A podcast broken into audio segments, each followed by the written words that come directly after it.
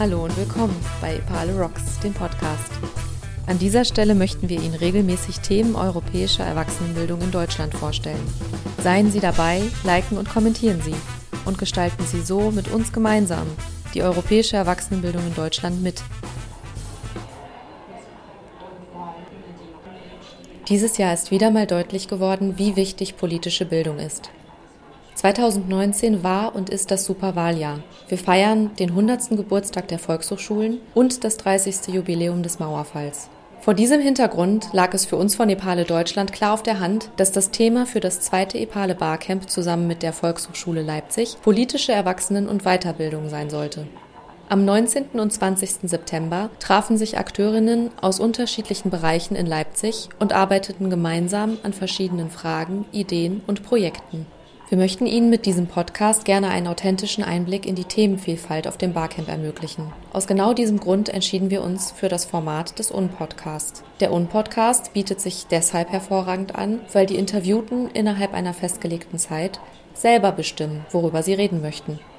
Die unkommentierten und gekürzten Redebeiträge sprechen im Folgenden für sich selbst. Viel Spaß dabei! Ich bin Sophia Bickhardt, bin Projektleiterin von Weltgewandt, Institut für interkulturelle politische Bildung. 1989 und der Streit um die Deutungshoheit, weil wir sind hier in Leipzig. Vor 30 Jahren haben hier die Demonstrationen stattgefunden. Was bei mir haften geblieben ist, ist, dass Teilnehmer gesagt haben, es gibt eigentlich keine richtige Geschichtsaufarbeitung. Das steht natürlich im Kontrast zu den Millionen, die ausgegeben werden, um genau das zu machen. Aber irgendwie scheinen da Bevölkerungsgruppen und Akteure nicht zusammenzukommen. Während des Vereinigungsprozesses waren es eigentlich die Ostleute, die dazu verdammt waren, komplett nochmal neu anzufangen. Im Westen sollte sich nichts ändern. Und aus meiner Sicht ist genau das auch das Strukturmuster, wie die sogenannte Eurokrise behandelt wird. Alle anderen sollen sich ändern, nur die deutsche Politik ändert sich nicht. Ja, mein Name ist Greta Lall. Ich bin Vorständin vom Lernsinn Allee e.V. Bestimmte Zielgruppen im ländlichen Raum, die erreichen wir nicht. Wir müssen andere Methoden in der politischen Bildung haben. Also auch weg von der Parteienpolitik hin zu eher Demokratisierung. Ich habe eine Stimme, die ich auch zwischen den Wahlperioden annehmen darf. Die Resignation ist ja nicht von ungefähr. Also wir sollten die nächsten vier Jahre nutzen, um da ganz gewaltig auf die Leute zuzugehen, sie abzuholen. Und da heißt es auch, Bedürfnisse zu hören und Verantwortung zu übernehmen, dass man Bedürfnisse Jahrzehnte nicht gehört hat. Mein Name ist Clara Zeitler. Ich arbeite bei Arbeit und Leben Sachsen und bin für das Modellprojekt Modem zuständig. Ich verfolge das Konzept der aufsuchenden politischen Bildungsarbeit. Das bedeutet, politische Bildungsarbeit genau dort zu machen, wo sie auch gebraucht wird und durch verschiedenste Angebote einfach mit Menschen ins Gespräch zu kommen, Menschen für Themen zu sensibilisieren. Ja, und natürlich die Frage, die mich oder ich glaube, die uns alle so ein bisschen umtreibt auch ist, ist, wie erreicht man die Menschen, die man noch nicht erreicht hat. Also das ist so der Gedanke und dazu wollte ich mich am liebsten austauschen. Ja, mein Name ist Elke Fein und ich koordiniere ein neues EU-Projekt, eine strategische Partnerschaft zum Thema Leadership for Transition Politics. Da geht es darum, neue Leadership-Führungsansätze, die eben kooperativ sind, weiterzuentwickeln, dahingehend, wie man sie am besten in politische Kontexte übertragen kann. Und ein Ziel wäre natürlich in der Erwachsenenbildung Leute dazu anzuregen, sie einzuladen und sie auch zu befähigen, sich tatsächlich politisch einzubringen. Und das ist unsere Fragestellung, wie kriegen wir diese Brücke geschlagen.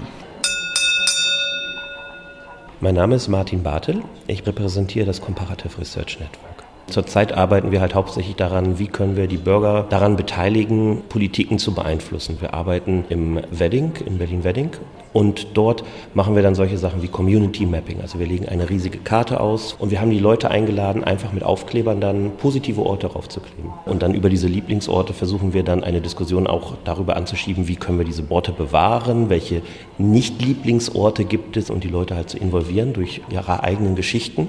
Und das Interessante ist, dadurch, dass wir mit einer positiven Botschaft kommen, ist es, dass wirklich die Leute ähm, sehr offen sind. Josephine Siegrist. Ich war lange Direktorin der Zürcher Stadtbibliothek und arbeite jetzt ehrenamtlich im Dachverband Biblioswiss. Was mich äh, umtreibt, ist, dass eben Demokratie nur funktioniert, wenn wir freien Zugang zu Informationen haben. Wir beschäftigen uns mit der Erreichung der Nachhaltigkeitsziele 2030 und von daher geht es eigentlich darum, bekannt zu machen, Bibliotheken sind Träger und Treiber dieses Prozesses. Da denke ich, müssen Bibliotheken nochmal selbstbewusster werden, über ihre Arbeit sprechen, auch stolz sein auf ihre Arbeit und eben aufzeigen, wir sind eigentlich die idealen Partner, weil wir sind bei den Leuten. Mein Name ist Tino Bovaris, ich bin Nepale Botschafter und ich arbeite seit 20 Jahren beim VNB als Koordinator für europäische Bildungsprojekte. Mir geht es heute darum, europäische Werte zu diskutieren mit den Teilnehmenden. Das ist so ein Begriff, der häufig gerne von Politikerinnen und Politikern auch verwendet wird. Das sollte man deutlich hinterfragen, wenn wir über Werte sprechen. Was meinen wir eigentlich damit? Wie handeln wir Werte aus untereinander? Und wie können wir selbst erstmal über unsere eigenen Werte auch reflektieren?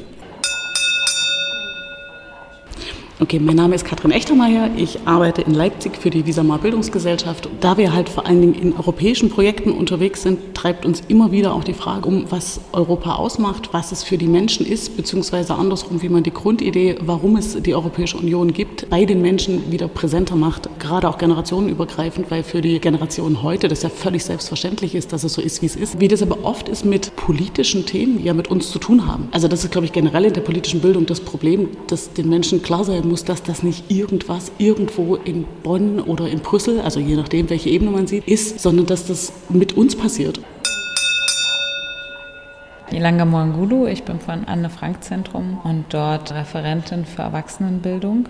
Was ich mitgebracht habe, ist Stories That Move, die Online-Toolbox gegen Diskriminierung. Und ich wollte die vorstellen und ins Gespräch kommen über Bildung gegen Diskriminierung. Gerade hatten wir eine Session, die für mich auch sehr inspirierend war und wo wir so ein bisschen ins Gespräch gekommen sind. Was sind eigentlich die Herausforderungen sowohl in der Jugend als auch in der Erwachsenenbildung? Und ist Stories That Move übertragbar? auch auf den Bereich der Erwachsenenbildung oder nicht?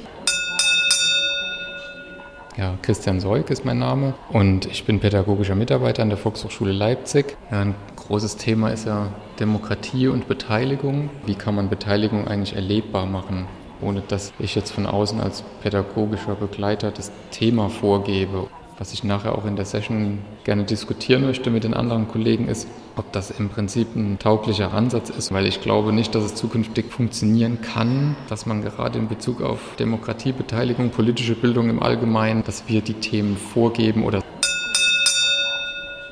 ja, hallo, mein Name ist Christian Dietz, ich bin der Geschäftsführer des Europahaus Leipzig Vereins. Ich möchte auch ein Thema mit ansprechen, und zwar die finanzielle Ausgestaltung der politischen Bildung allgemein, insbesondere in Sachsen, aber auch in Deutschland. Es muss faire Bedingungen geben für Menschen, die sich in diesem Bereich engagieren. Wenn ich als politischer Bildner eigentlich 80 Prozent meiner Tätigkeit damit beschäftigt bin, Gelder zu akquirieren, kommt die inhaltliche Arbeit etwas zu kurz. Falls Sie auf das eine oder andere Thema nun neugierig geworden sind, finden Sie im Beschreibungstext weiterführende Links. Wir freuen uns über Rückmeldungen und Kommentare zu dem Beitrag. Seien Sie auch in zwei Monaten wieder dabei, denn dann kommt schon die nächste Folge von Nepale Rocks, dem Podcast zur europäischen Erwachsenenbildung in Deutschland. Auf Wiederhören!